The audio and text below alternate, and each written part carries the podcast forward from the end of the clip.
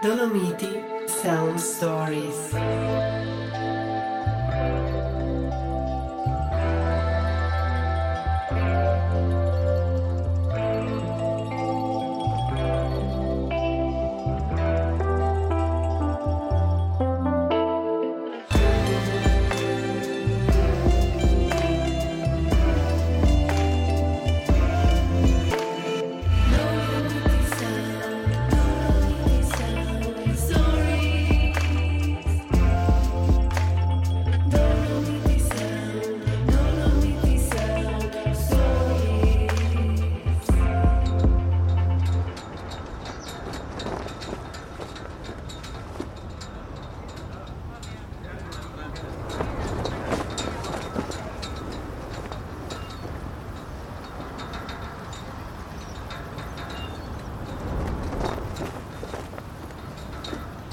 Also wir befinden uns hier im Eingangsbereich des Ladinischen Museums Castellettor.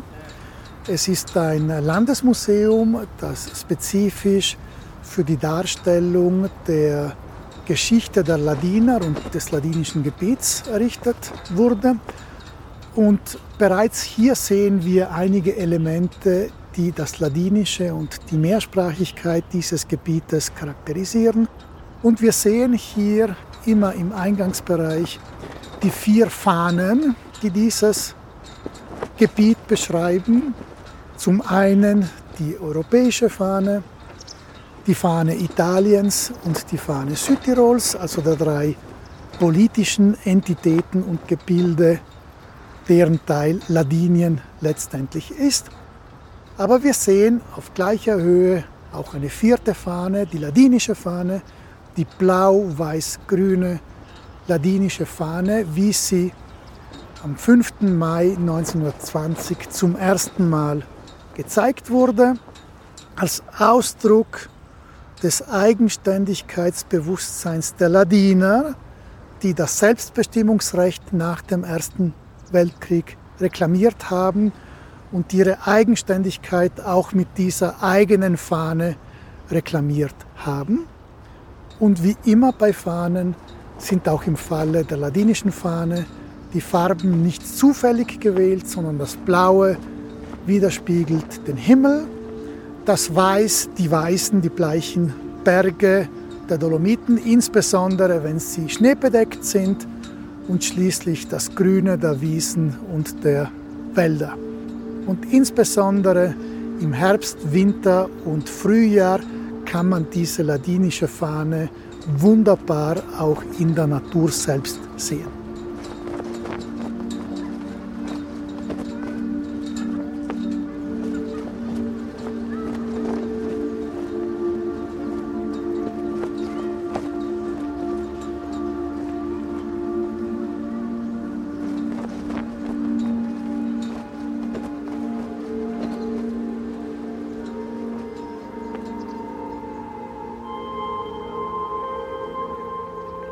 Ich äh, bin Paul Wiedersott. Ich bin Professor für romanische Philologie an der Freien Universität Bozen, wo ich auch die ladinische Abteilung äh, leite. Die Freie Universität Bozen hat innerhalb des Studiengangs Bildungswissenschaften für den Primarbereich drei Abteilungen, unter anderem auch eine für die Ausbildung der zukünftigen Lehrerinnen und Lehrer für das ladinische Gebiet und diese ähm, Abteilung leite ich. Und meine Beziehung zur ladinischen Welt leitet sich bereits vom Familiennamen ab. Der Familienname Videsot kommt von lateinisch ovile de subtu, also Unterschaf, Staller, wenn ich das so bezeichnen könnte. Und man kann genau nachweisen, dass dieser Familienname von einem Hof kommt, hier aus dem Gardatal, und zwar von einem einzigen Hof. Das heißt, im Gegensatz zu vielen Familiennamen, wo man nicht nachweisen kann, woher sie genau kommen, kann man im Fall der wenigen Widersotz, die es auf der Welt gibt, genau nachweisen, dass sie letztendlich alle von diesem einen Hof in Laval-Wengen im Gardatal abstammen. So, wenn es darum geht, wie die ladinische Kultur mit der deutschen und italienischen zusammenhängt, dann würde ich einmal versuchen, ladinische Kultur zu definieren. In meinen Augen ist das der Ausdruck des Verhältnisses der hier lebenden Menschen mit dem Gebiet, mit der Landschaft, mit den Notwendigkeiten, die es hier gab, um zu überleben, aber auch mit dem geistigen Verhältnis mit der Landschaft. Und ich würde sagen, einige Ausdrücke dieser ladinischen Kultur sind zum einen die Sprache, die sich genau hier erhalten hat bis auf den heutigen Tag, zum anderen eine Art der traditionellen Bauweise, eine Art der traditionellen Bewirtschaftung, die eben widerspiegelt, dass das ladinische Gebiet historisch nicht im Zentrum von großen Kulturen lag, sondern an den Rändern. Hier bereits zur Römerzeit die Via Claudia Augusta durchging, also sehr wohl Kontakt zur Außenwelt gebracht hat, dass hier im Mittelalter die Via dell'Alemagna durchging, die große Verbindungsstraße zwischen Deutschland und Norditalien, dass im 19. Jahrhundert sich hier ein Tourismus entwickelt hat, der sowohl die deutsche als auch die italienische Welt mit einbezogen hat. Welchen Kontakt hatte die ladinische Welt mit der deutschen? Historisch lange Zeit über Jahrhunderte zum einen integriert war in eine deutschsprachige, politische und kulturelle Welt. Diese jahrhundertelange Integration und Zugehörigkeit zu einer deutschen Welt hat die ladinische Kultur sehr beeinflusst. Das sieht man zum Beispiel in den barocken Kirchen, die typisch süddeutsch sind, in einer gewissen Art von Musik. Und auf der anderen Seite etwas Ähnliches hat stattgefunden mit der italienischen Sprache und Kultur, insbesondere seit der Gegenreformation, wo der italienische Einfluss sehr stark geworden ist.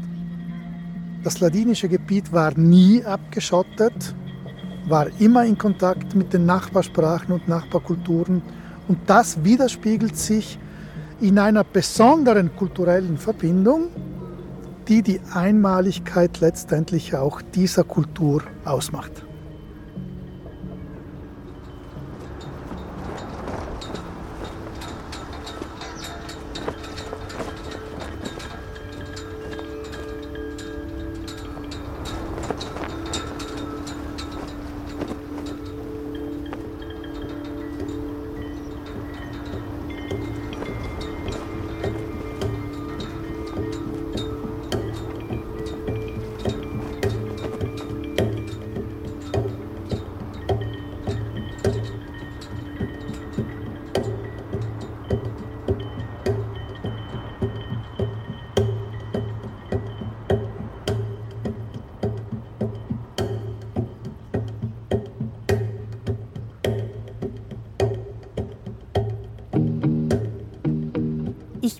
Margherita Menardi Diornista.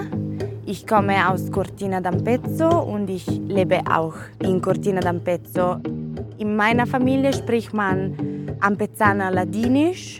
Das ist meine Muttersprache und Teil meines kulturellen Hintergrunds. Ich habe Musik studiert, Querflöte und ich bin eine Musiklehrerin. Und in der Sommersaison arbeite ich in einer Hütte hier in der Nähe von Cortina d'Ampezzo. Und die Musik ist Teil meiner Kultur, aber auch die Kultur dieser Gegend.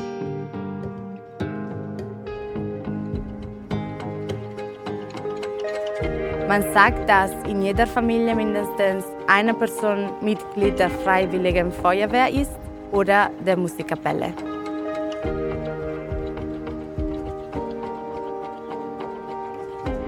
In Cortina ist die Musikkapelle mehr als 160 Jahre alt, aber in früheren Zeiten war die Musik ein kulturelles Instrument zur mündlichen Weitergabe der ladinischen Sprache und Traditionen.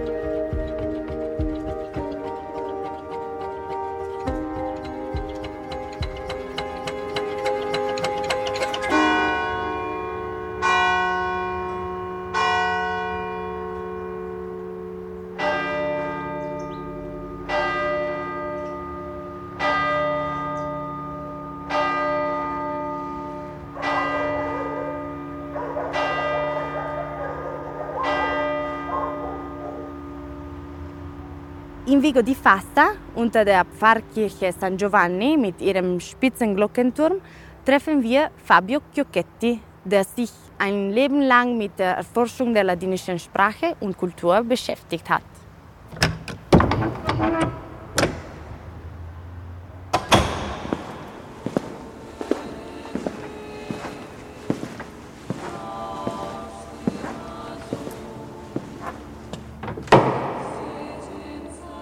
Siamo all'interno della Wir befinden uns im Inneren der Pfarrkirche San Giovanni, die in ihrer gegenwärtigen Form Ende des 15. Jahrhunderts erbaut wurde.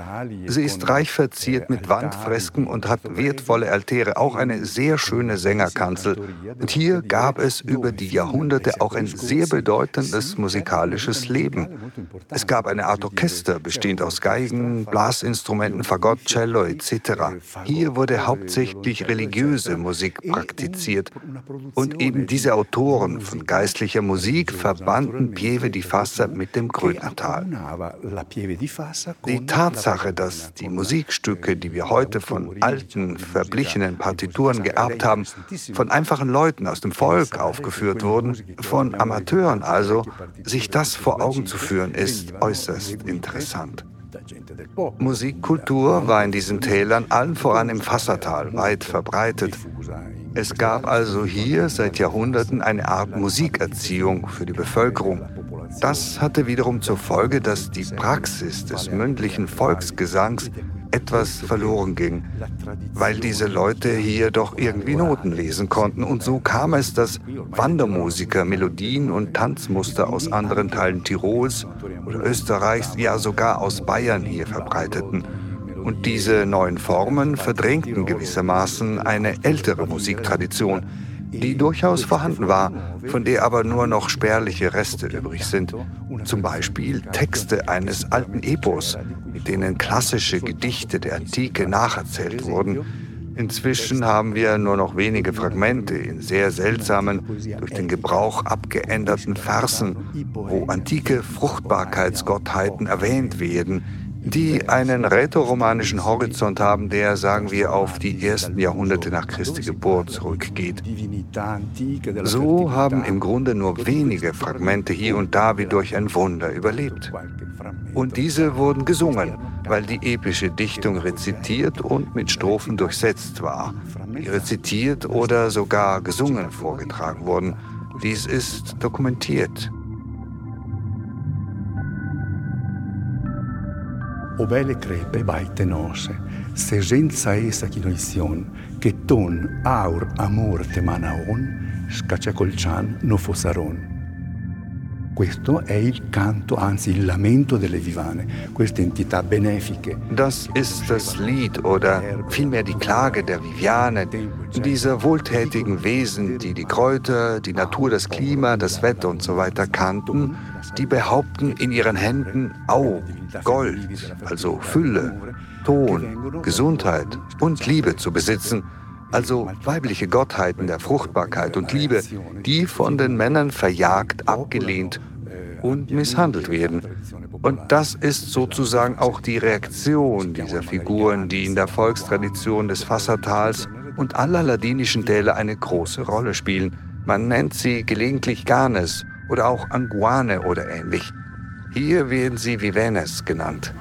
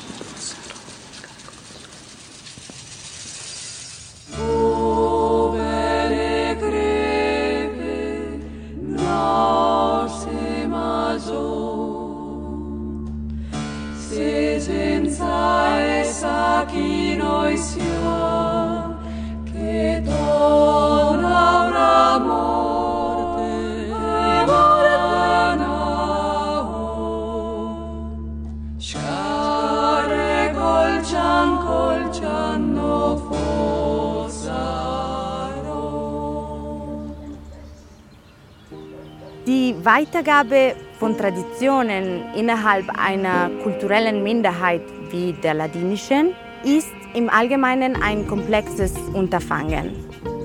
Es ist wichtig, sich bewusst zu machen, dass das kulturelle Erbe dieser Orte eine Bereicherung ist und nicht etwas, dessen man sich schämen muss.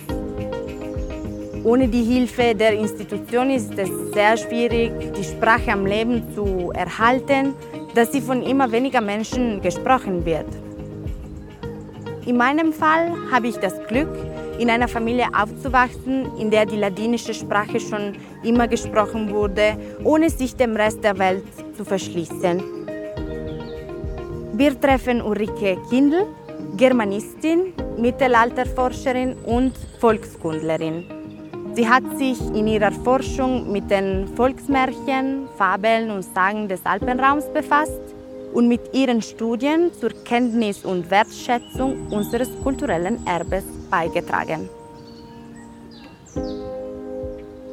Der Wintertourismus, Sommertourismus, klassische Zwei-Saison-Geschichte, hat Ladinien Reichtum beschert, ein auskömmliches Leben beschert, hat die Möglichkeit gegeben, die Abwanderung zu stoppen. Junge Ladiner können in der Heimat bleiben, finden dort Arbeit und Brot können dort Familien gründen, können ihre Kinder aufziehen und können ihre Kinder in ladinischer Sprache erziehen. Denn meist, wenn Ladiner ihre Täler verlassen, und zwar Männlein wie Weiblein, nehmen normalerweise innerhalb der ersten Generation die Sprache des jeweilig anderssprachigen Partners an. Die Sprache verliert sich. Deswegen sei der Entwicklung des Tourismus sehr gedankt, denn sie ermöglicht das Überleben dieser kleinen Minderheit in der eigenen Heimat. Das ist der positive Aspekt. Der negative Aspekt ist, dass Tourismus ein hartes Brot ist. Ein arbeitsintensives Brot und äh, mit großen Schwierigkeiten auch verbunden ist, denn man ist Gastgeber. Man äh, muss einen Gast willkommen heißen, macht man ja auch gerne bis zu einem bestimmten Punkt. Es kann zu viel werden. Denn Tourismus nützt auch ab. Der Overtourism äh, ist eine latente Gefahr. Man kann irgendwann mal nicht mehr. Man fühlt sich überfremdet. Es ist zu viel. Man verkauft Landschaft. Man verkauft eine sehr fragile Landschaft. Die Dolomiten sind sehr, sehr fragile äh, Landschaften. Sind Berglandschaften, die sich schwer erholen nach wie vor ist äh, der Tourismus in den Dolomiten eine goldene ähm, Henne. Also sie produziert sehr viel Profit, ist auch gut so, das ist sehr gut so. Doch es ist an der Zeit zu überlegen, wie man diesen Profit jetzt so anlegen kann, dass er die nächsten 50 Jahre dann auch noch den Ladinern die Möglichkeiten gibt, innerhalb ihrer Täler zu leben. Der Skitourismus wird aufhören. Das ist klar. Das können wir jetzt absehen. Sommertourismus, ja, klar. Auch da müssen wir aber äh, vorsichtig sein. Denn wie gesagt, es ist eine empfindliche Landschaft, die Zeit braucht, um sich zu erholen. Und es ist an sich höchst angesagt, dass der Erschließung ein Ende gesetzt wird dass die wenigen Gebiete, die noch unerschlossen sind, äh, so erhalten bleiben, damit die Natur äh, sich immer wieder regenerieren kann. Und die genutzten Gebiete, die äh, touristisch sehr stark genutzten Gebiete, müssen sehr pfleglich. Und da sind die Ladiner gefragt. Es ist ihre Heimat, es ist ihre Landschaft, es sind ihre Täler.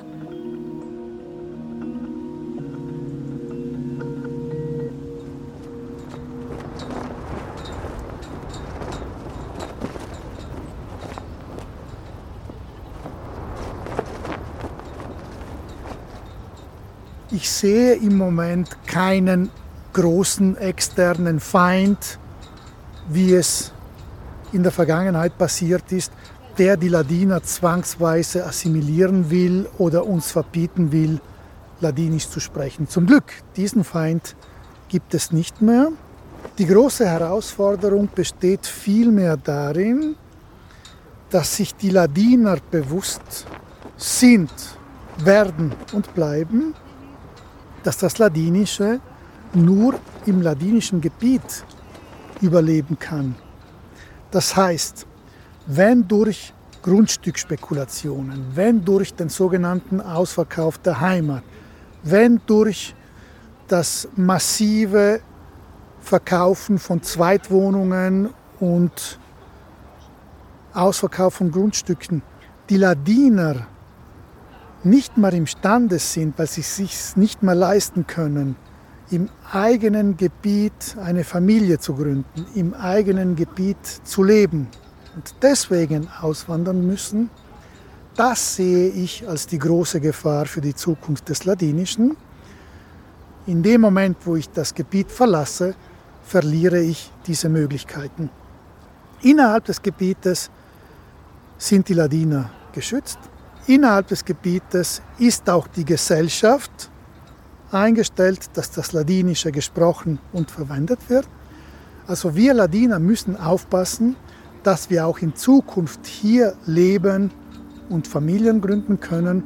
Und das, glaube ich, ist eben diese Herausforderung, wo auch gesetzlich in irgendeiner Weise eingegriffen werden muss, dass die einheimische Bevölkerung gegenüber der auswärtigen Spekulation, so nenne ich es, geschützt bleibt.